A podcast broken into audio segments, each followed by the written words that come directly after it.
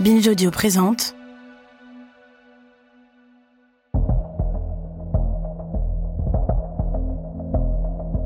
Mes très chers amis, après l'invasion russe en Ukraine, le président Zelensky a annoncé la mise en place de la loi martiale.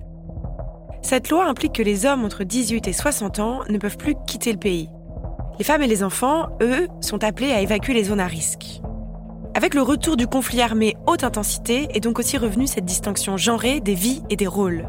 Les hommes sont là pour combattre et les femmes pour être protégées. Et je vous avoue, mes très chers amis, je ne sais pas trop quoi penser de tout ça. Est-ce qu'être féministe, être progressiste, ce serait de considérer que les femmes peuvent prendre les armes aux côtés des hommes? Ou est-ce qu'être féministe, être progressiste, c'est fuir la guerre, fuir la violence, fuir toute forme de violence? Enfin si, il y a une chose que je sais c'est que c'est un immense privilège de pouvoir se poser ces questions de façon théorique, de pouvoir s'interroger sur la guerre et la violence de façon abstraite et de ne pas vivre ces choses dans notre chair et dans notre vie. Et que je ne me permettrai jamais, évidemment, de juger une femme qui a choisi de fuir un conflit et de lui dire qu'elle n'est pas féministe. D'ailleurs, avant d'aller plus loin, prenons quelques secondes pour prendre conscience de ce privilège. Prenons quelques secondes pour penser à celles et ceux pour qui ces questions sont très concrètes, et aujourd'hui plus particulièrement aux femmes. Pensons aux Ukrainiennes, pensons aux Yéménites, pensons aux Palestiniennes. Mais pensons aussi à celles qui souffrent des exactions de l'armée française, pensons aux enfants et aux jeunes femmes violées par des militaires français en Centrafrique. Pensons aussi à celles qui souffrent encore des exactions passées de l'armée française, aux Rwandaises, aux Algériennes, et évidemment, cette liste n'est pas exhaustive. L'autrice américaine Maggie Nelson, dans son ouvrage brillant Les Argonautes, déplore que le mouvement LGBTQ+, et selon elle, dépensait toute sa petite monnaie à essayer d'entrer dans deux structures historiquement répressives, le mariage et l'armée. Elle cite le poète C.A. Conrad qui revendique ne pas être le genre de PD qui veut mettre un collant arc-en-ciel sur une mitraillette. Alors, que faire? Où est le progrès? Est-ce qu'il faut prendre les armes ou est-ce qu'il faut les laisser aux hommes? Le féminisme intersectionnel est un projet politique global. Ce n'est pas seulement une sensibilité aux discriminations. C'est un projet politique de société qui ne serait pas basé sur la domination. Pas que dans les relations hommes-femmes, partout. Parce que dans notre monde actuel, nous sommes tous tour à tour dominés et dominants. Que ce soit au travail, que ce soit dans la rue, mais aussi dans les relations entre les pays. On le sait, on le sent d'instinct. On est moins puissant que les États-Unis, par exemple, mais peut-être un petit peu plus que l'Italie. Dans le monde que nous essayons de bâtir, dans le monde intersectionnel, comment faudra-t-il repenser la diplomatie? Comment pourra-t-on mettre en place des relations égalitaires entre les pays? Comment penser la gestion des conflits? Comment penser la guerre? Et dans un monde féministe, la guerre aura-t-elle enfin disparu?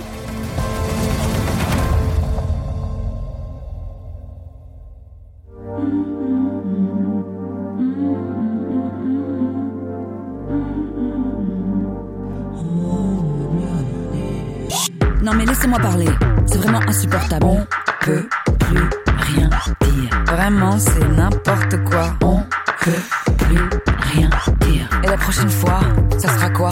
On hein peut plus rien dire. Qu'est-ce que c'est que ça? On peut plus rien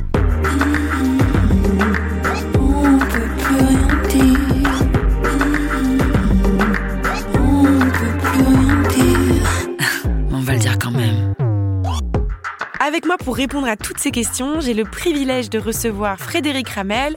Frédéric Ramel, vous êtes politiste, auteur d'un essai sur la bienveillance dans les relations internationales. Camille Boutron, vous êtes sociologue, spécialiste du genre et des conflits à l'Institut de recherche stratégique de l'école militaire. Camille Bayet, vous êtes doctorante en relations internationales au centre Thucydide, chargée de mission au Women in International Security, la branche française.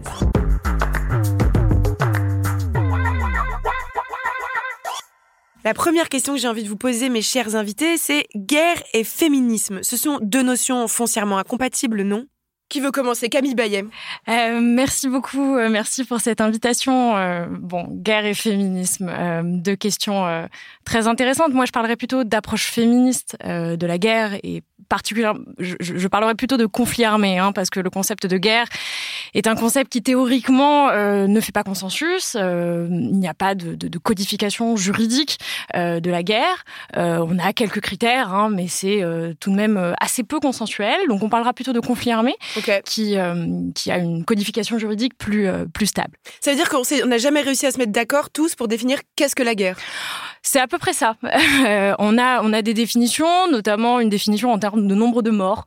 Euh, une guerre serait euh, des, des, violences entre différents partis qui, qui, qui qui aboutiraient à au moins 1000 morts. Bon, cette définition semble assez assez restrictive, hein, et donc on, préférera parler de conflit armé pour cette raison. Alors, est-ce que conflit armé et féminisme sont incompatibles? On peut avoir un regard féministe sur euh, les conflits armés. Euh, j'éviterai l'analogie entre féminisme et, euh, conflit armé, hein, euh, euh d'une part parce que le, féminisme, hein, dans son essence hein, théorique, cherche l'éradication des violences, alors des violences patriarcales, mais de toute forme de violence sociétale dans, un, dans une approche un peu plus générale. Donc il y, a déjà une, antinomie qui se crée de base entre conflit armé et, et féminisme. et donc pour, pour cette raison, euh, je pense qu'on peut étudier euh, les conflits armés avec un regard féministe, euh, mais de là à, parler d'un conflit armé féministe, j'aurais un peu plus de réserve sur ce point-là. Camille Boutron? Oui, je suis tout à fait d'accord avec Camille Bayet là-dessus. il s'agit avant tout d'une perspective et d'un regard. et puis une chose est de se demander si être féministe suppose automatiquement être pacifiste. Ça voudrait dire pacifiste, qu'est-ce que c'est? Enfin voilà, là on ouvre encore une fois la porte à tout un ensemble d'interrogations. Et une autre chose, c'est de regarder les faits. Et par exemple, euh, si vous vous intéressez aux travaux de Françoise Thébault, qui est une historienne du genre euh, assez connue en France, euh, elle a pas mal travaillé sur la Première Guerre mondiale et elle a notamment montré que lorsque la Première Guerre mondiale a éclaté, ça a divisé le mouvement des suffragettes, hein, à ce moment-là, qui était quand même très constitué et assez puissant et assez près du but, hein, à ce moment-là, entre celles, la plupart, qui ont accepté un petit peu de suspendre, on va dire, leur mobilisation pour soutenir l'effort de guerre, hein, l'Union sacrée en France, mais, mais aussi en Angleterre, les Pankhurst, elles allaient, elles allaient distribuer des roses aux hommes en âge de combattre qu'elles croisaient dans la rue à Londres, hein, en signe de, pour les, étiqueter de lâches.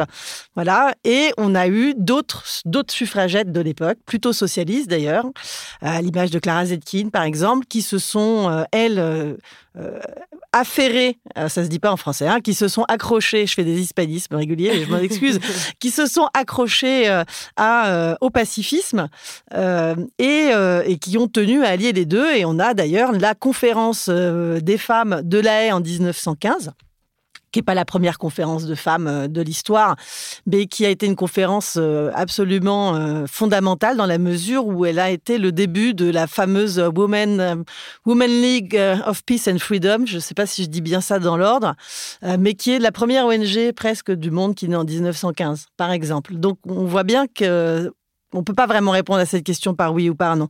Sachant que ces femmes féministes et pacifistes euh, qui se sont réunies à La Haye en 1915, euh, elles l'ont fait alors qu'on n'avait pas le droit d'être pacifiste. Hein. Certaines d'entre elles ont été emprisonnées, les Françaises n'ont pas eu le droit de s'y rendre. Enfin, être pacifiste ne veut pas dire forcément mou. Et être pro-guerre ne veut pas forcément dire euh, être courageux. Est-ce que la loi martiale qui euh, est aujourd'hui à l'œuvre en, Ukraine, on peut considérer qu'elle est euh, injuste, Frédéric Ramel? Est-ce que c'est une question qu'on peut se poser? Alors il faut distinguer, euh, lorsqu'on parle d'une loi, du dispositif législatif, du ce qu'on appelle le droit positif, et d'autre part, ce que vous avez évoqué, la justice. La justice peut renvoyer aussi à quelque chose qui n'est pas écrit, des, règles qui ne sont pas écrites. Donc, euh, lorsque vous posez la question de savoir si la loi martiale euh, qui a été adoptée est injuste, c'est-à-dire qui euh, fait le tri, pardon de l'expression, euh, entre ceux qui euh, voilà doivent être protégés et ceux qui doivent aller au combat. Oui, elle peut être considérée quelque part comme injuste à travers le fait qu'il y a peut-être aussi des femmes qui veulent prendre les armes et participer à l'effort de guerre et aussi exprimer. C'est ça qui me semble très intéressant dans cette guerre-là. c'est l'expression de l'attachement à la nation, à la loyauté nationale. un certain nombre de femmes. J'ai discuté avec euh, Émeric Luisset, qui est un artiste qui a beaucoup travaillé sur, sur la production artistique en période de guerre. Il était encore en Ukraine il y a de cela 15 jours. Il a rencontré bon nombre de femmes et de ses enfants de, de parents qui ont décidé de rester en Ukraine. Euh, et ces femmes font de la résistance civile aussi. Euh, et donc, euh, ce n'est pas forcément en prenant les armes telles qu'on l'entend que la résistance peut s'exprimer. Et elle est aussi un acte très fort sur le plan politique. Donc oui, dans les 4,2 millions aujourd'hui, alors qu'on se parle de réfugiés qui ont décidé de quitter l'Ukraine pour différentes raisons, pour se protéger, il y a énormément de femmes et d'enfants, mais il y a encore aussi des femmes et des enfants qui sont sur place. il faut être très attentif à, à, à elles et à eux. Vous avez raison. Et les femmes ne sont d'ailleurs pas du tout absentes dans les discours qui entourent euh, cette guerre en Ukraine. Euh, par exemple, dimanche soir, le président ukrainien Zelensky s'est directement adressé aux mères euh, des soldats russes. Il leur a dit Je veux que chaque mère de soldats russes voit les corps de ceux qui ont été tués à Boucha, Irpin et Ostomel. Qu'avaient-ils fait? Pourquoi ont-ils été tués? De quoi était coupable l'homme qui descendait la rue sur son vélo? Pourquoi des citoyens ordinaires, habitants de villes pacifiques, ont-ils été torturés jusqu'à la mort? Mères russes, même si vous avez élevé des pillards, comment ont ils aussi pu devenir des bouchers? Vous ne pouvez pas ignorer ce qu'il y a au fond du cœur de vos enfants. Vous ne pouvez pas ignorer qu'ils sont dépourvus de toute humanité, sans âme, sans cœur. Pourquoi est-ce qu'il choisit de s'adresser ici aux mères euh, des soldats? C'est un, choix euh, conscient, c'est un choix stratégique de sa part. Euh, pourquoi, selon vous? Camille Boutron alors, je m'avance dans un hum, terrain que je connais assez peu. Je suis plutôt sur l'Amérique latine, mais il me semble que les mères de soldats russes se sont déjà mobilisées de par le passé, euh, notamment quand ce sous-marin a été euh, coulé, enfin qu'il y a eu un accident de sous-marin il y a quelques années avec la mort de centaines, je crois, de jeunes soldats. Les mères avaient s'étaient mobilisées euh, vers le gouvernement. Donc, je pense qu'il y a, si vous voulez, c'est une adresse directe à un groupe politique. Groupe, non, je pense pas, mais il fait référence à quelque chose qui existait déjà. Voilà, il, y avait déjà des petits, des petits cailloux. Et l'autre aspect, c'est que la figure maternelle, elle est, euh, c'est vraiment un archétype euh, des représentations et des récits sur euh, la guerre et les conflits. donc, je, depuis la Grèce antique, quoi. Donc là, on, on retrouve en fait un discours assez classique. Là, ce qui m'étonne dans ce que vous dites, c'est qu'il est quand même assez euh, vindicatif pour le coup. Et là, là, on a une espèce, une forme de violence, enfin de radicalité, euh, qui pour le coup, là, par contre, je pense, euh, est assez nouvelle. Et qui peut-être aussi identifie le maillon faible dans, dans dans la société russe, Poutine a très très peur justement de de cette euh, de toucher les mères des soldats russes, puisque euh, l'effort de guerre dans la continuité, ça touche pas simplement les régimes démocratiques, ça touche aussi les régimes autocratiques comme lui. Et euh, si jamais les mères se révoltent, il peut être éventuellement dans la difficulté du point de vue de la légitimation. Jusqu'où elles pourront accepter l'effort de guerre. Donc c'est très stratégique de, de, choisir cette adresse auprès des auprès des mères euh, des, soldats russes. C'est une façon de fragiliser euh, euh, le régime indirectement et de toucher Poutine indirectement à travers cette adresse qu'il a, formulée. Il y a aussi quelque chose, on est quand même un peu obligé de le noter, elles ne sont pas responsables des actes de, leurs enfants. Et là, c'est quand même assez brutal de leur dire, eh oh, regarde ce qu'il a fait ton fils. Enfin, ce sont quand même des adultes.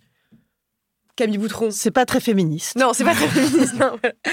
Euh, Camille Bayet, je, me tourne vers vous. Est-ce qu'on considérait que ce serait un, progrès euh, pour les femmes de, rejoindre l'armée? Est-ce que ce serait un progrès pour la société qu'on ait la parité dans l'armée?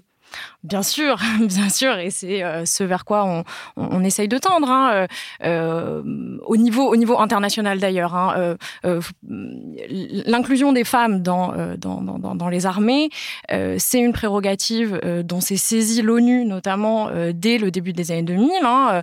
en 2000, on a l'adoption au sein du Conseil de sécurité des Nations Unies de la résolution 1325, qui met un point de départ à une dizaine de résolutions qui en suivront hein, les, les, 20 années suivantes autour de la question des femmes dans les conflits armés.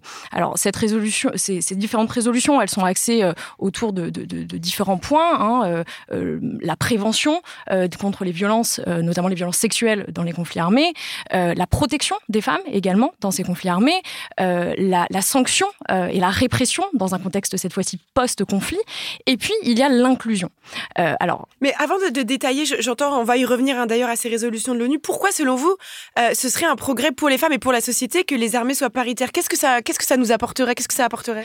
Alors, je ne vais pas vous dire que parce que les femmes font la paix, euh, ce serait pour le coup euh, pas très féministe et un peu, en tout cas, que les hommes font la guerre et les femmes font la paix. En tout cas, je pense que ce serait un, progrès dans le sens où, ça équilibrerait certainement les, choses. Hein. On sortirait peut-être hein, d'une approche un peu trop viriliste des, des, des, conflits et du rapport, du rapport à l'armée euh, en, en, apportant, alors, encore une fois, je ne vais pas dire de la douceur, hein, c'est, tel, est pas, tous les, tel est pas mon propos, hein, euh, euh, mais en apportant tout simplement une forme de, d'équilibre qui aujourd'hui est nettement moins présent. Quand on sait que dans les terrains de guerre, hélas, le viol est massivement utilisé comme, comme une arme de guerre, est-ce que ce, est-ce que ça semble juste de vouloir envoyer des femmes euh, sur les terrains de combat? Est-ce qu'il y a, est-ce qu'il y a quand même pas, est-ce qu'on prend pas quand même, enfin je dis on, mais je, je suis pas concernée, mais est-ce qu'on les fait pas, on fait pas prendre à ces femmes quand même un risque supplémentaire qu'à des soldats hommes? Euh, Camille Bayet Non, simplement, elles sont aussi victimes euh, en tant que civiles hein, de, de, de, ces violences sexuelles et de ces viols. Hein. Euh, elles n'ont pas besoin d'aller euh, au front sur, sur, sur les Hélas. théâtres d'opération hein, pour être victimes des, de, violences sexuelles dans ces conflits armés. Et peut-être si elles faisaient partie des bataillons, euh, je, je, je, parle, enfin, arrêtez-moi si je dis n'importe quoi, hein. mais si elles étaient davantage présentes sur leur terrain, peut-être que leurs leur, enfin, leur camarades masculins oserait moins peut-être aller si loin dans la violence sexuelle sous le regard d'autres femmes? Est-ce que c'est quelque chose euh, qui serait possible?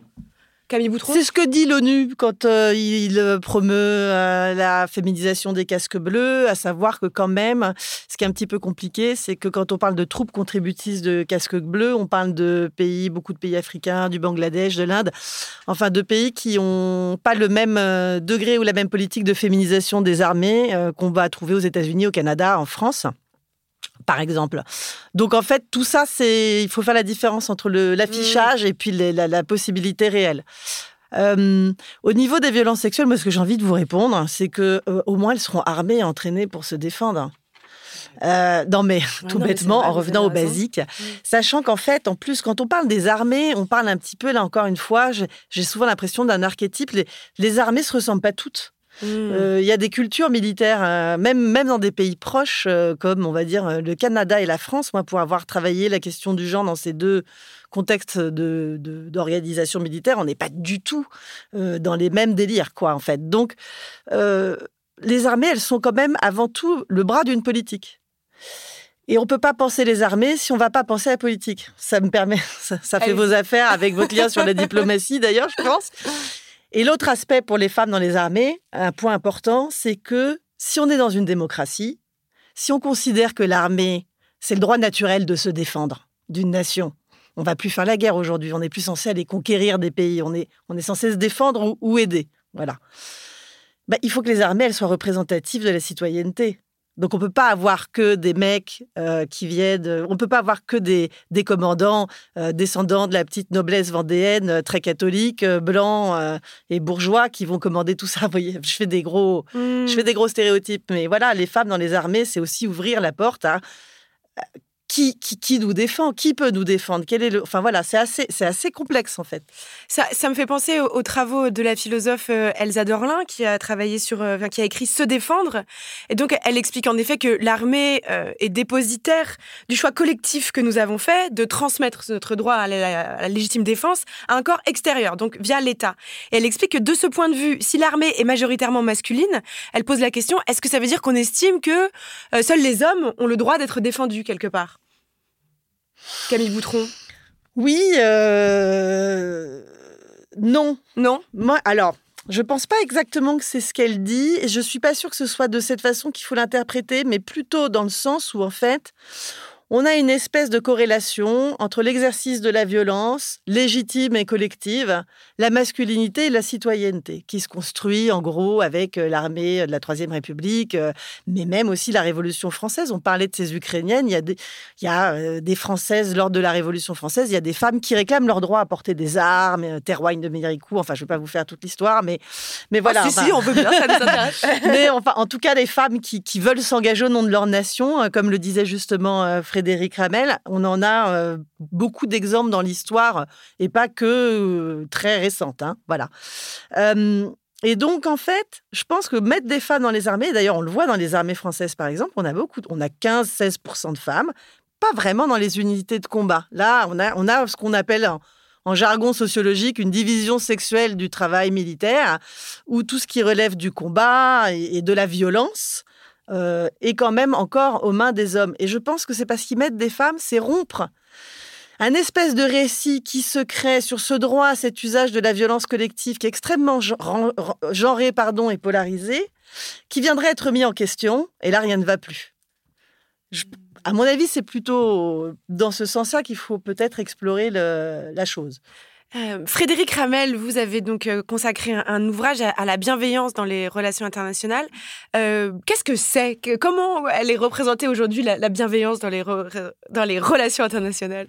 Avant de répondre à votre question, et qui, je sais, peut paraître un petit peu iconoclaste et très bizarre dans le monde contemporain, j'aimerais prolonger ce que vous venez d'échanger, parce qu'il y a aussi des nations qui n'ont pas encore été reconnues en tant qu'État. Je pense aux Kurdes. Mmh. C'est très intéressant de voir la très grande présence et très grande mobilisation stratégique de ces femmes qui sont euh, à l'égal des hommes euh, du point de vue de, la nécessité de se faire reconnaître. Et là, il y a une espèce de le corps militaire euh, est aussi le support du corps politique. Et là, il y a une véritable synergie où la, différence sexuelle n'est pas investie par une dimension de, domination. Du moins, j'ai comme l'impression que, dans certains cas, ça peut fonctionner. Alors, je reprends. Allez-y. Votre, la bienveillance dans les relations internationales. Alors, la bienveillance, c'est difficile de la, de la définir parce que c'est à la fois quelque chose de spontané, de naturel, et en même temps quelque chose qui est lié à la volonté. Moi, je l'aborde de deux façons complémentaires. C'est d'abord une manière d'être une manière de se comporter qui est fondée sur euh, l'attention à l'autre, euh, à soi, au milieu et à autrui, et qui est fondée sur le calme et la tempérance. Et puis, il y a un deuxième aspect qui est en termes d'action. Euh, et euh, là, on peut avoir une échelle de bienveillance. Hein. Euh, tout à l'heure, quelqu'un a ouvert la porte, m'a ouvert la porte. C'est un, une action bienveillante. mais il y a aussi la, la bienveillance que j'appelle médiane. C'est là qui est la plus intéressante à, penser sur le plan politique. je la distingue en deux dimensions. Je distingue deux aspects. La bienveillance négative, c'est-à-dire la non-nuisance, ne pas porter préjudice à autrui et euh, la bienveillance positive qui elle-même se décline en euh, porter secours à un être euh, en détresse sans qu'on se mette soi-même en danger, et puis promouvoir raisonnablement le bien. Je dis bien raisonnablement le bien. Hein. Je, tiens raisonnablement parce que voilà, euh, vous voyez qu'est-ce qui peut se loger derrière, c'est euh, bah, de faire ce que moi je considère comme le bien pour tout le monde. Oui, c'est l'impérialisme ou le paternalisme aussi, voilà.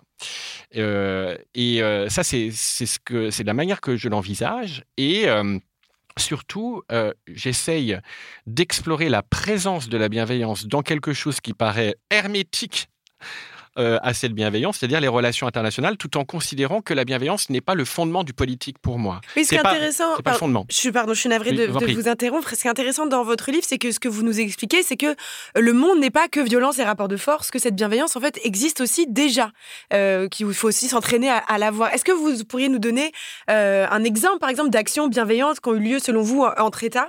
Alors, moi, je vais, je vais partir carrément de la guerre en Ukraine. Allez-y. Pour, euh, pour, pour essayer de voir qu'on peut euh, en effet lire euh, la guerre en Ukraine. il faut la lire ainsi. C'est une politique choisie par Poutine, une action qui viole, qui viole le principe de la charte de San Francisco. Donc on est vraiment sur une action impérialiste qui fait fi des règles de droit depuis 1945. C'est très très clair. Et c'est une guerre interétatique qu'on pensait du passé.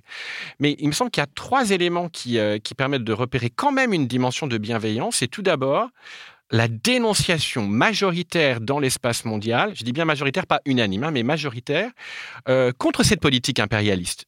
et donc ça fait le contrepoids. Je parlais tout à l'heure, la bienveillance, c'est la retenue, être calme, euh, la tempérance, ne, pas être dans la démesure. Je suis désolé, mais en tout cas, il y a 141, 141 États euh, début mars, puis 140 États fin mars qui ont pris une résolution à l'Assemblée générale des Nations unies qui ont condamné cette, cette action-là. Et, et, en particulier des représentants, le représentant kényan au Conseil de sécurité qui ne se reconnaît pas du tout dans cette façon de concevoir la politique étrangère. On ne souffle pas sur les braises des empires morts. Voilà ce qu'il a dit. La deuxième euh, euh, manifestation de la, bienveillance, c'est porter secours aux vulnérables. Euh, les réfugiés arrivent et ils sont accueillis à la fois une politique d'État, je vais y revenir dans un instant, mais une politique d'État d'accueil, des, individus ordinaires comme vous et moi qui décident aussi de consacrer du temps à cet accueil, à cette logistique, et qui montrent que euh, face à la personne dans le besoin, on peut se mobiliser. Je mets immédiatement une petit, un petit bémol. Il faut voir en effet le différentiel de traitement entre ce qui s'est passé en 2015 pour les migrants mhm. et euh, et aujourd'hui, le tri, entre guillemets, qui est fait entre les réfugiés ukrainiens et d'autres euh, étrangers euh, qui étaient en Ukraine et qui ont du mal à passer la frontière, etc. Donc, c'est là on voit aussi la portée de la bienveillance. Et je regarde cette face obscure, je ne la, je ne la raille pas du, mm. d'un revers de la main, je la vois aussi. Euh, et le troisième élément, c'est que il y a la dimension politico-militaire, c'est toute, toute, la guerre et la dimension militaire, mais n'oublions pas N'oublions pas les conséquences sociales et économiques de cette guerre. On le voit déjà très très euh, euh, fortement en Égypte, en Tunisie, à travers le fait que toutes ces productions de céréales qui venaient d'Ukraine et de Russie sont maintenant euh, barrées, suspendues, et on, s'achemine à des émeutes de la faim, ou en tout cas d'une déstabilisation, qui oblige à, là encore, à ce que j'appelle moi le multilatéralisme social, c'est-à-dire un multilatéralisme qui a pour objectif pas simplement la fin de la guerre, ou la ce qu'on appelle la paix négative, hein, l'absence de guerre entre États, mais aussi les situations sociales et économiques euh, des gens ordinaires, euh, avoir euh, de quoi manger à la fin, de, à la fin du mm. mois. et ça, c'est une, action qui relève pour moi de la bienveillance et qui s'inscrit dans une tradition de pensée qui est le solidarisme. On va y revenir au, solidarisme. dans les années 90, il y a une grande chercheuse américaine et qui est une des pionnières dans les études de, de genre et défense, qui s'appelle Carol Cohn, qui a mené une immersion auprès des analystes stratégiques nucléaires pour étudier la façon dont ils s'exprimaient. Elle en a ensuite, elle a ensuite rédigé un article qui est à la fois passionnant, édifiant, drôle et euh, déprimant sur justement sur les liens établis dans le langage par ces analystes entre les missiles, les bombes et l'imaginaire sexuel. Euh, ces hommes parlent de coefficient de pénétration des missiles, d'explosion orgasmique, euh, d'érection verticale. Euh, c'est assez affligeant. est-ce quelque chose, je m'adresse du coup la plus particulièrement à, Camille Boutron et à Camille Bayet, est-ce quelque chose qui existe encore dans ce champ universitaire? Est-ce que, est-ce que ce lien entre l'imaginaire sexuel du rapport sexuel et, et le missile, l'arme, la conquête, euh, est-ce que c'est quelque chose que vous avez, euh, qui existe encore, que vous avez vu? Ça, a changé depuis les années 90, vous pensez peut-être Camille Boutron? Ah non. Non? Non, non, bien sûr. Euh, ce qu'a observé Carole Cohn euh, euh, se maintient tout à fait. Alors, avec des nuances, peut-être moins, peut-être moins assumées. Et puis, ça dépend des milieux, des pays. Enfin, voilà, il faut des nuances. Mais il y a un article d'Anne-Marie Devreux qui est assez vieux. Enfin, il a, il a bien 20 ans, mais elle avait fait un, terrain sur, avec des jeunes qui faisaient leur service volontaire elle avait justement montré euh, comment ils, traitaient leurs armes comme si c'était leur femme, leur famas, etc. Enfin, elle en gros, elle a démontré la même chose que Carol Cohn, mais à, son échelle et, sur son terrain. Et euh, oui, les blagues sexuelles, elles sont euh, permanentes. Et pour une femme militaire, d'ailleurs, il faut savoir un petit peu doser entre ne pas accepter certaines choses, mais quand même savoir faire preuve d'humour en permanence. Enfin, c'est un énorme sujet, ça, le, langage sexuel et les références sexuelles une grande enquête de Libé d'ailleurs sur comment euh, à Saint-Cyr, donc euh, l'école qui forme euh, l'élite militaire française, comment les, les étudiantes étaient. C'était pas Saint-Cyr, ah, c'était une école préparatoire de ah, Saint-Cyr, c'était un lycée militaire. Ah ok, je me permets pour moi. Non non, vous avez bien raison. Pour les militaires qui nous écoutent, ça c'est ça, c'est sûr, non non, c'est sûr. Et qui racontait oui cette ambiance où les femmes elles sont sont constamment l'objet de blagues, enfin de blagues, on va dire ouais, de, de commentaires sexistes sous couvert d'humour. Alors pas que les femmes, hein, euh, des individus qui ne correspondent pas au modèle hégémonique du, sachant qu'en fait ces jeunes qui préparent Saint-Cyr préparent l'école euh, de commandement de l'armée de terre, qui est l'armée la plus, où il y a le plus de, qui est la plus importante, euh, en tout cas qui, a le capital symbolique le plus assis. Euh, et donc en fait, dans ces lycées-là, il y a un rapport parlementaire hein, qui est sorti en 2018-19, qui est assez intéressant, qui détaille bien, mais euh, c'est pas que les, les, jeunes femmes, hein, c'est aussi les, les hommes qui viennent de classes populaires ou qui sont racisés. Alors eux, on va peut-être leur donner le choix. Vous rentrez avec nous, vous faites partie de notre groupe, on les, appelle un peu les tradis, comme ça.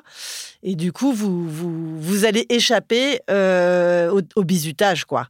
Et donc, euh, bah, forcément, euh, ceux qui se retrouvent un peu au milieu, ils vont choisir les plus forts. Enfin, c'est logique.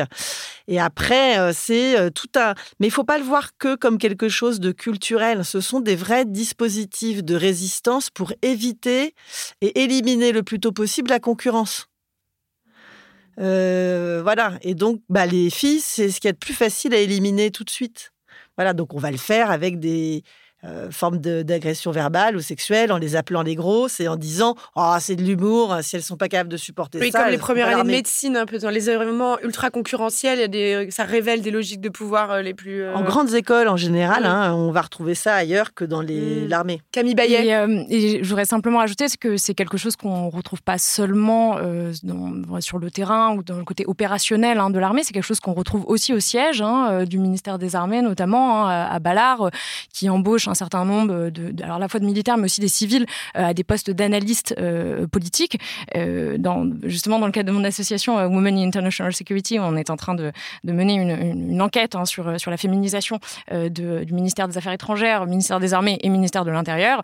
Et donc, en s'intéressant au ministère de la, des Armées, on, on s'est bien rendu compte que des comportements sexistes, il y en avait également au siège hein, et entre, entre civils, entre de militaires à civils. Hein, c'est quelque chose qui est assez marqué aussi hein, de militaire à civil.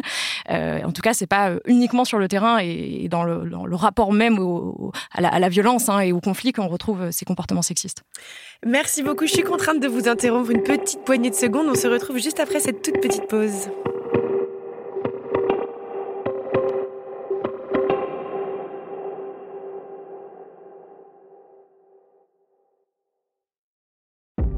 Merci d'être avec nous, c'est toujours On peut plus rien dire. Nous sommes en la compagnie de Frédéric Ramel, politiste et auteur d'un essai sur la bienveillance dans les relations internationales, Camille Poutron, spécialiste du genre et des conflits armés, et Camille Bayet, chargée de mission au Women in International Security.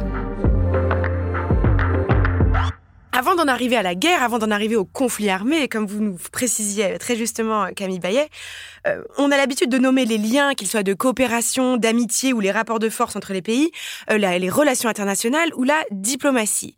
Et j'aimerais qu'on s'intéresse à un concept, à un nouveau concept qui s'appelle la diplomatie féministe, qui est, je crois, originaire de Suède, qui a été initié par l'ancienne ministre des Affaires étrangères du pays, qui s'appelait Margot Wallström en 2014. Elle expliquait que cela consistait pour un État à promouvoir, au travers de ses relations diplomatiques, des idéaux et des bonnes pratiques pour atteindre l'égalité. Donc quand elle était aux affaires, euh, l'Arabie saoudite a rappelé son ambassadeur euh, à cause, entre guillemets, à cause de ses prises de position. Israël a également rappelé son ambassadeur à cause de sa reconnaissance d'un État palestinien. Elle a également organisé des négociations de cessez-le-feu au Yémen. Euh, Camille Bayet, aujourd'hui elle a démissionné de, son poste, Margot Wallström, mais plutôt badass, non, la diplomatie féministe. Qu'est-ce que vous en pensez? Oui, oui, oui, tout à fait. C'est intéressant de voir que c'est un concept dont s'est saisi hein, le, le, ministère des Affaires étrangères français. D'ailleurs, je pense que c'est une des seules politiques publiques hein, qui, qui, qui, revendique le, le mot hein, de féministe. Nous aussi. Aujourd'hui en France, aujourd'hui, on se revendique oui, de la diplomatie absolument, féministe. Absolument. Et d'ailleurs, en ce moment, bon, il y a quelques jours, je suis passée devant euh, le, le, Quai d'Orsay et il y a une grande banderole avec marqué euh, diplomatie féministe 2022 ou euh, voilà, un, vraiment que le mot de féministe apparaît sur les locaux euh, historiques du Quai d'Orsay, c'est quand même preuve. C'est vrai. J'espère d'une d'une avancée en, en la matière, d'une du Alors, moins avancé la... ou affichage selon vous? C'est toujours la même question. Ouais. C'est toujours la même question, évidemment. Euh, bon, c'est un concept dont on s'est saisi euh, il, y a, il y a peu, euh, depuis 2018 environ, avec un premier plan d'action 2018-2022. Donc, on va faire les comptes en fin d'année. Je pense qu'on est encore un peu tôt justement pour euh, pour faire les comptes de euh, de cette de, de cette en, tout cas dans le cas français hein, de, de, de l'action concrète de cette diplomatie féministe euh, qui s'appuie sur différents points. Euh, D'une part la promotion de, de alors la diplomatie féministe, en partie, s'appuie sur l'aide au développement et sur des, euh, sur, des questions vraiment euh, voilà, d'aide au développement des pays euh, dans, le besoin, hein, plus, plus défavorisés. Et donc, ça s'appuie d'une part sur la promotion de l'éducation des femmes, leur émancipation économique, la lutte contre les violences sexistes et sexuelles, l'association de, des femmes dans les processus décisionnels, hein, dans les processus politiques, et l'association des femmes aux, aux accords de paix, aux négociations euh, sur, euh, sur les accords de paix. Euh, C'est un sujet que vous avez d'ailleurs étudié, vous, Camille Boutron, vous aviez étudié le rôle crucial des femmes dans l'élaboration des processus de paix, notamment en, Colombie, entre les FARC et le gouvernement. Est-ce que vous pouvez nous en dire un peu plus? Oui, moi je me suis surtout intéressée à ce moment-là à la mobilisation de l'agenda Femmes, Paix et Sécurité, qui est une espèce de politique. C'était la résolution de l'ONU dont on parlait. Les résolutions. Les Alors, résolutions. En fait, Camille Bayet détaillait très bien tout à l'heure la résolution 1325. Elle a été suivie par neuf autres résolutions entre 2008 et 2019. Et ça constitue un agenda Femmes, Paix et Sécurité, on, on l'appelle sous ce, ce, ce nom-là, qui est un peu une espèce de feuille de route d'un programme international qui euh, doit penser l'inclusion des femmes euh, dans la prévention, résolution des conflits et plus largement dans les politiques de sécurité internationale, en allant très vite. Et en fait, ce qui est intéressant avec cet agenda, euh, c'est Carole Cohn d'ailleurs qui l'a montré ça, euh, cet agenda, très, cet agenda Femmes, Paix et Sécurité, pardon, c'est qu'à la base, il était quand même élaboré à destination des États. D'ailleurs, les États font des plans nationaux d'action, hein, dont la France. À l'heure actuelle, il y a plus de 90 États qui ont des plans nationaux d'action de mise en œuvre de cet agenda, aussi bien dans leur politique étrangère que euh, au niveau domestique, enfin supposément. Euh, mais en fait, c'est surtout la société civile qui s'est emparée de cet agenda pour revendiquer une participation, une reconnaissance, une visibilité dans l'espace public du post-conflit, dans le cas colombien. Et donc, ce qui est intéressant, c'est justement, moi, ce que j'ai vraiment travaillé, c'est la façon dont les organisations de femmes, euh, mais aussi les négociatrices, qu'elles soient du côté du gouvernement colombien ou du côté de la délégation des FARC, se sont emparées de ces résolutions internationales, se les sont réappropriées pour revendiquer leur place dans les négociations, pour revendiquer que soient pris en compte des thématiques spécifiquement entre guillemets genrées, etc. Euh, et ça, c'est assez intéressant. Moi, j'aimerais bien revenir sur le terme de diplomatie féministe parce oui, que, allez-y. En fait, je suis d'accord avec Camille Bayet sur les avancées et je ne pense pas qu'il faille jeter avec le bébé avec l'eau du bain, mais quand même. Euh, faudrait commencer par avoir une femme, peut-être, ministre des Relations étrangères. Enfin, c'est comme ces, émissions où on parle des femmes, mais l'animateur est un homme, l'invité est un homme. Tous les extraits de chansons choisis ou de pièces de théâtre. Je viens d'en écouter une comme ça que je ne citerai pas euh, sur une radio publique. Voilà, donc euh, qui était très bien, mais voilà, c'était assez intéressant. Donc c'est un peu toujours problématique. Et, euh, et c'est un petit peu difficile de parler de diplomatie féministe euh, en, en, coupant 30% du budget du secrétariat des droits des femmes en arrivant au pouvoir. Par exemple, il y a quand même tout un ensemble de contradictions qui ne sont pas anecdotiques et qui doivent être prises en compte. Et surtout, quel modèle? C'est quoi euh, la diplomatie féministe? Parce qu'on peut être féministe et euh, être super néolibéral, considérer que les terres euh, agraires doivent avant tout être productrices de, de finances, de biens, euh, bah, il y aura plein d'autrices qui vont vous expliquer que c'est pas ça être féministe et que justement être féministe, c'est pouvoir euh, laisser euh, aux communautés une possibilité d'avoir des économies locales qui sont pas basées sur une logique capitaliste. Enfin voilà. Bien sûr. L'écologie. Et, et je vois pas comment on peut avoir une diplomatie féministe et avoir une économie qui repose sur la vente d'armes. Enfin voilà, donc non, je, quand même, il faut vraiment avoir un regard critique. Euh, et si on l'a pas, euh, si nous on l'a pas, euh, il va rien se passer euh, de très intéressant. Frédéric Ramel. Peut-être deux points pour rebondir sur ce que vient de dire Camille. Euh, le premier, je partage son point de vue, c'est-à-dire la question du corps diplomatique. On parlait tout à l'heure de l'identification du corps militaire avec le corps politique, des femmes dans les armées. Euh, c'est la même chose pour le corps diplomatique. Alors il y a eu des dispositifs, la loi Sauvadet pour essayer d'intégrer beaucoup plus de femmes. On est encore pas à la parité en termes euh, de représentation des ambassadrices. Hein, et dans, en préparant cet ouvrage sur la bienveillance, j'avais interviewé une l'ambassadrice euh, allemande, euh, française en Allemagne, il y, a des, il y a des situations assez cocasses où euh, euh un journaliste euh, a confondu sa fonction. Il pensait, il pensait que c'était la femme de l'ambassadeur et non pas l'ambassadrice de France. Félicitations, à bravo Berlin. à ce mec-là. Non, ouais. mais, non, mais ce que je veux dire par là, c'est qu'il y a aussi des questions de, de, de, de représentation de, du corps diplomatique. Et donc, une diplomatie féministe, c'est aussi avoir un corps diplomatique où il y ait parité d'ambassadrice. Il y, a une, dynamique, mais qui n'est pas encore complètement achevée. Maintenant, deuxième remarque. Je ne sais pas si on a besoin d'une diplomatie féministe du point de vue du qualificatif. Parce que en, en entendant euh, Camille à l'instant sur, euh, par exemple, la question euh, des terres et des modèles agricoles, on a d'ailleurs la Chine qui est euh, directrice, enfin, on- qui a, qui a la direction de la FAO, qui est l'organisme euh, qui est responsable justement de l'agriculture et de euh, à l'échelle euh, des Nations Unies. C'est d'ailleurs un modèle extrêmement quantitativiste. Il faut produire et on se fiche pas mal de la reconnaissance de, de- des propriétaires terriens et l'exploitant n'est pas forcément le propriétaire. Donc ça, ça en fait pulvérise complètement les communautés agraires. Bah, je veux dire, un homme peut tout à fait se reconnaître dans cette revendication. Donc il n'y a pas besoin d'être une femme pour. Non, pour- non, mais je pense pour- que là. du non, on- mais que, que c'est euh, qui me semblent assez intéressantes. Non, non, aussi. mais il s'agit pas d'être, d'être. euh, On est tous d'accord ici de te dire qu'une femme ici peut être une atroce néolibérale et, Ouais. et un homme très engagé sur les questions féministes. Pour nous, le, le féminisme, c'est pas juste euh, mettre des femmes en position de pouvoir. C'est le féminisme, comme j'expliquais, c'est un projet alternatif de société qui soit pas basé sur la domination. Qu'on s'entende bien sur cette définition. Très bien. Parce que sinon, c'est sûr que ça- on est d'accord. Il n'y a pas d'essence. On n'est pas une meilleure personne parce qu'on est une femme. Et, ça, ça renvoie aussi à des agendas. euh, je pense à la Via, Campesina, qui est euh, un organisme qui, euh, à l'échelle transnationale maintenant, qui, essaie de, peser beaucoup plus. Et je pense qu'il y a tout un travail à faire parce que les modèles quantitativistes reviennent à fond, notamment dans la situation que j'évoquais tout à l'heure sur la guerre en Ukraine. On demande de produire, produire, produire de plus en plus, oubliant qu'en fait, on gaspille énormément, en particulier dans les sociétés du Nord. Et ces modèles-là, euh, euh, euh, me semblent être des modèles qui dépassent et qui transcendent en fait les, les appartenances sexuelles. J'en suis con- convaincu. Alors, quand nous aurons une présidente féministe, que j'ai décidé de parler euh, au futur euh, pour garder euh, espoir, euh, comment devra-t-elle penser sa stratégie de défense pour être le plus juste, le plus égalitaire, le plus féministe Donc, quand je dis féministe, c'est justement au sens égalitaire politiquement dans le monde? Camille Boutron, si elle vous engage en consulting, vous lui dites quoi? C'est vraiment une question compliquée parce que moi, je suis partagée entre une vision assez réaliste que j'ai que j'ai quand même euh, euh, qu'on peut pas jeter comme ça parce que ça nous fait plaisir et, et, et les faits qui parlent d'eux-mêmes.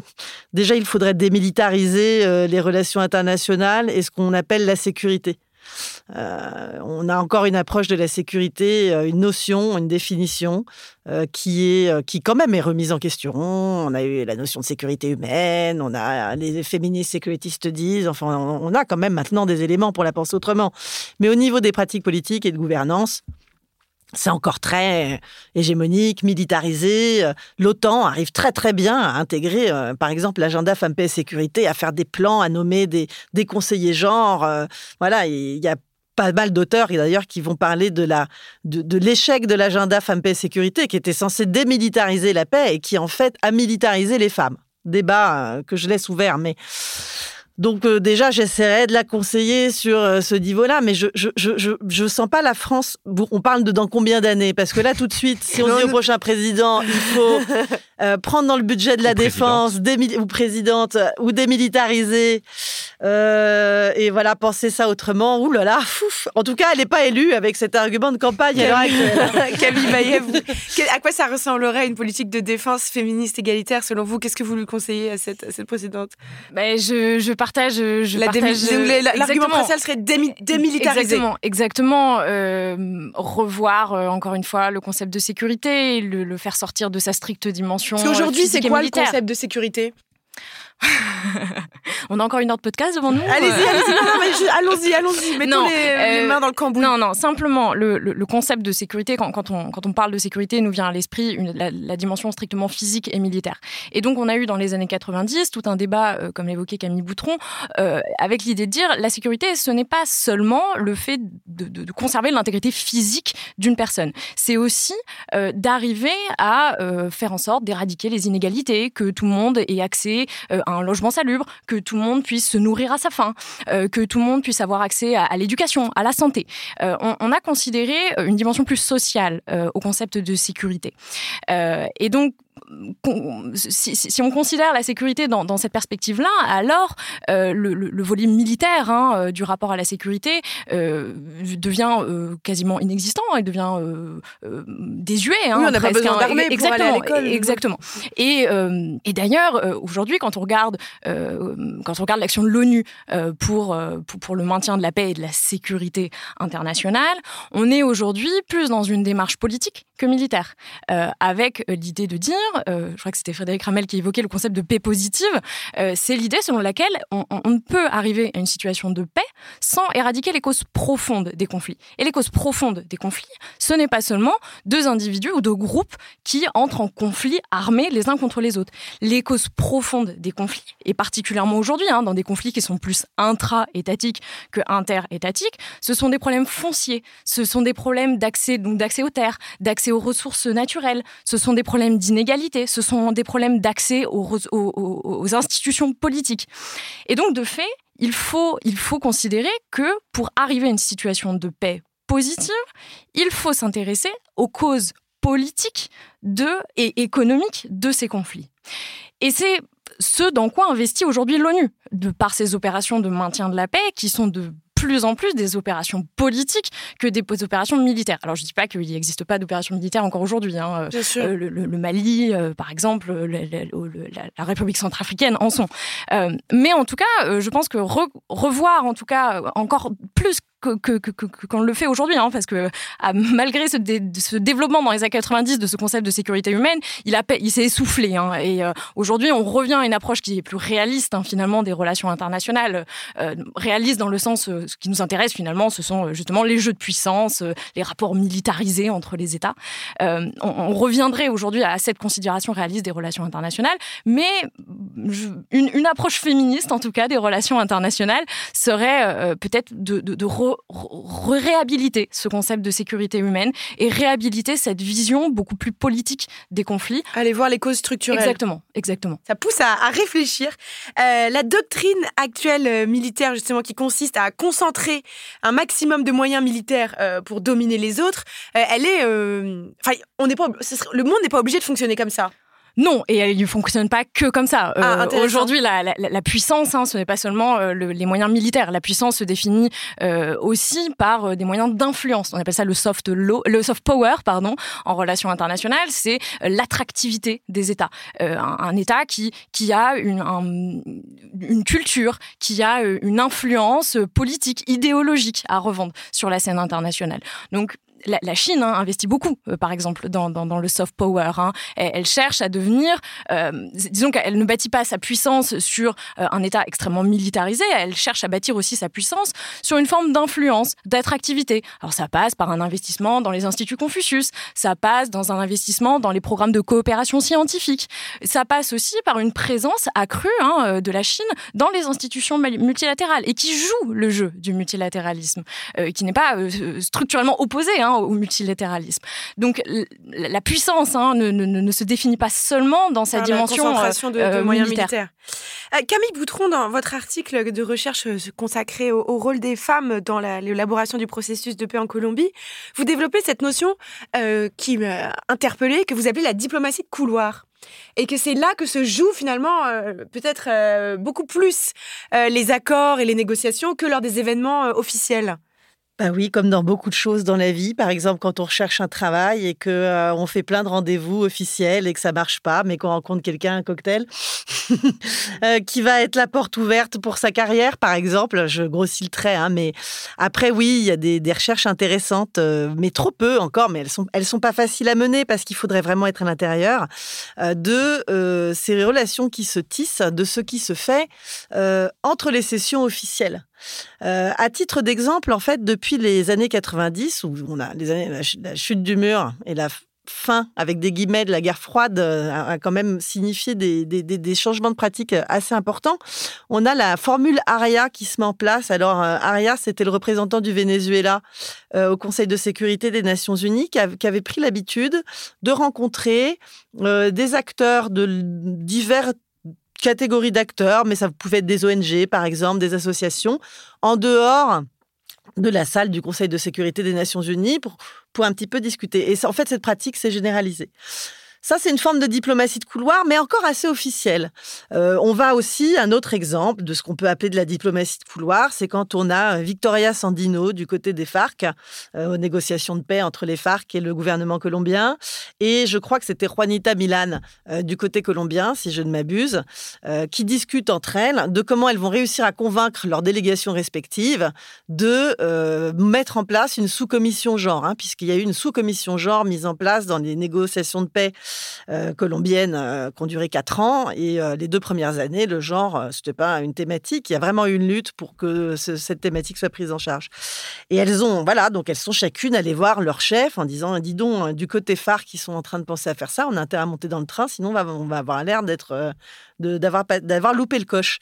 Voilà, donc c'est toutes ces pratiques là et qui sont en fait hyper diverses. Donc euh, il faudrait vraiment les observer euh, comme un anthropologue hein, dans des événements précis, euh, en sachant de, de, qui on parle, mais qui se font dans les couloirs, dans les coulisses, dans les salles de petit déjeuner, dans les hôtels, dans le, le, le, verre qu'on prend au bar de l'hôtel tard, dans après le déjeuner. Enfin voilà. Et en fait, il se passe énormément de choses.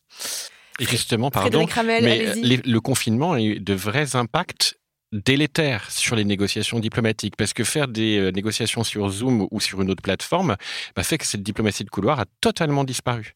Et ne plus être dans la capacité dans l'informalité de rencontrer ses partenaires ça fige ça gèle la négociation. Et ça ça fait complètement écho à ce que vous venez d'évoquer. Dans votre livre Frédéric Ramel vous revenez sur la notion de solidarisme. J'avais promis qu'on y reviendrait alors nous y revenons.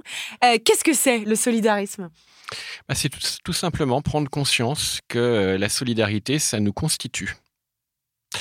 Et quand je dis que ça nous constitue, euh, c'est nous à la fois individus euh, personnels dans nos histoires respectives, dans nos trajectoires. Nous avons rencontré des gens qui nous ont permis de nous construire c'est tout à fait transposable à l'échelle des collectifs, à l'échelle des sociétés nationales.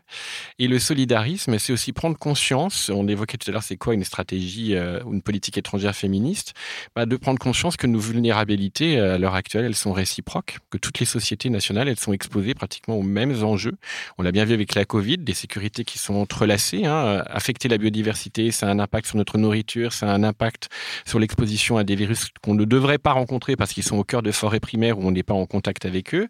Euh, et euh, la vulnérabilité réciproque, c'est qu'on l'avait déjà vu sur certaines maladies, euh, sur le diabète par exemple. Le diabète expose aussi beaucoup de sociétés du Sud et pas forcément que les sociétés du Nord. Bah, là, un même virus a frappé toute la planète. On est tous, vulnérables. Donc le solidarisme, c'est de prendre conscience de cela et essayer de répondre collectivement à ça. C'est une autre affaire de manche parce que lorsqu'on dit répondre à ça, ah non, non, je vais rester seul. Hein, je vais lutter, je vais lutter que mes forces à moi et de façon très égoïste. Hein. L'autre c'est débrouillera. Je pense qu'on n'en est plus là, c'est plus possible. Il y a le sociologue Bauman euh, qui, euh, euh, dans l'un de ses derniers ouvrages, a fini sa conclusion de façon peut-être un peu abrupte, mais il n'a pas tort, en disant que face aux enjeux que nous traversons, les enjeux de notre temps, on a le choix entre deux choses, soit coopérer à l'échelle mondiale, soit les fausses communes. je pense que c'est un peu acerbe comme conclusion, mais il n'a pas forcément tort. Est-ce qu'il faudrait mettre en place, bon alors je, sais que ça va pas se faire demain, mais euh, des réunions non mixtes à l'ONU? Camille Bayet? Entre femmes ou entre, par exemple, entre pays qui sont structurellement euh, dominés ou discriminés Est-ce que c'est quelque chose qui serait euh, utile selon vous? Oh, je, pense que c'est. Alors, euh, entre femmes euh, pour des questions qui touchent les femmes, euh, pourquoi pas, mais pas pour tout. en tout cas, entre pays qui, comme vous le dites, structurellement dominés, c'est quelque chose qui se fait de manière informelle. alors, formellement, ça se fait pas spécialement dans le sens où il y a quand même un, principe de un État égale une voix et il y a un principe d'égalité souveraine hein, entre les États aux, Nations Unies et que donc l'adoption de, de, tout type de décision se fait de manière collective et consensuelle. Euh, mais euh, je pense que c'est quelque chose qui se fait. Je, de manière parle, je, parle avec certaines réserves, hein, mais je, pense que c'est quelque chose qui se fait quand même de manière informelle. En tout cas, il, existe tout de même, pardon, il existe quand même un certain, un certain nombre de groupes, d'alliances, hein, euh, d'États, hein, et notamment des États qui sont effectivement des États plus qui font des anciens États colonisés, par exemple, qui, qui, qui, sont des alliances qui se retrouvent et qui négocient entre eux, en tout cas qui établissent une forme de ligne directrice commune sur, certains, sur certaines négociations, sur certains points abordés au sein des Nations Unies. Camille Boutron, vous ah, Non, je, suis tout à fait d'accord avec Camille Bayet. Je pense qu'en fait, ça se fait déjà mhm. de façon informelle.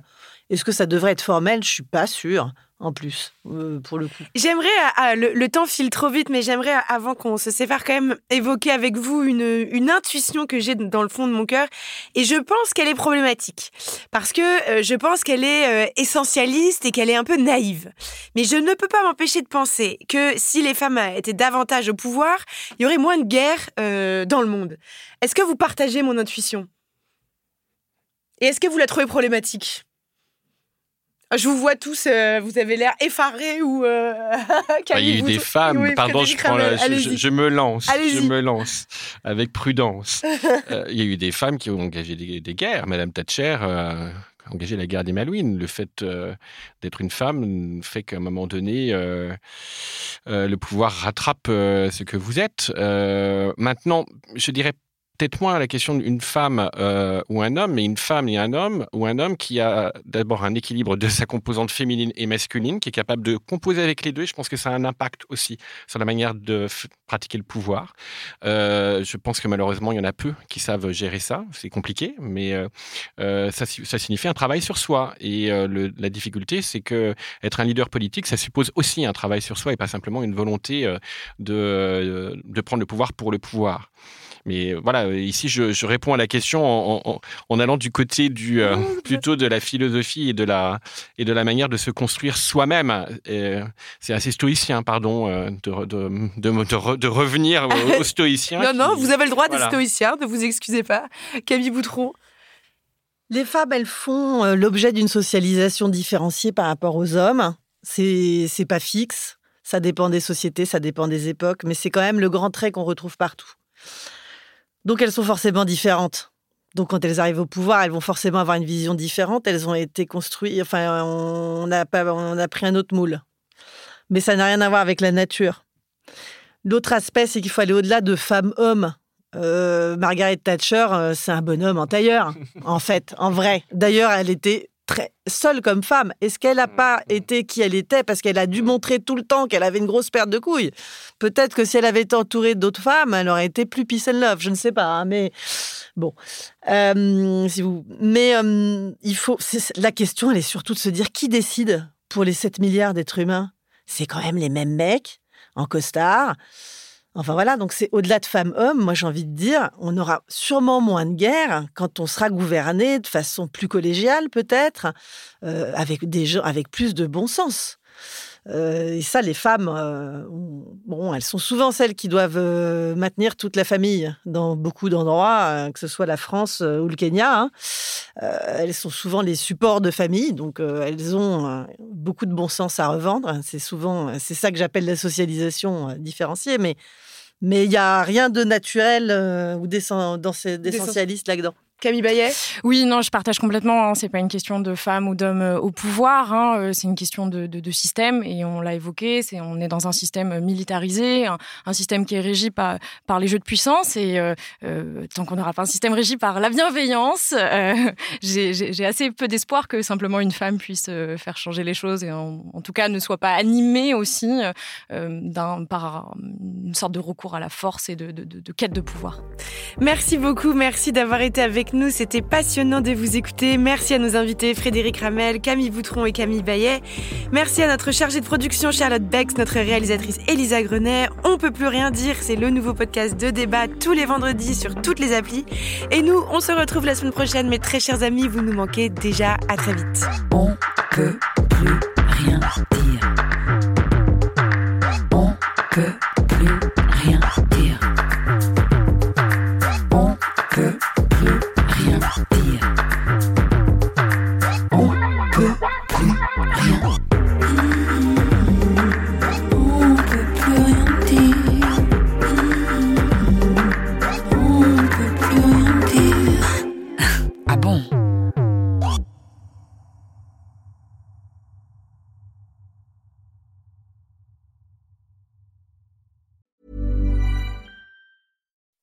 When you make decisions for your company, you look for the no-brainers. If you have a lot of mailing to do, stamps.com is the ultimate no-brainer. Use the stamps.com mobile app to mail everything you need to keep your business running with up to 89% off USPS and UPS. Make the same no-brainer decision as over 1 million other businesses with stamps.com. Use code program for a special offer. That's stamps.com, code program.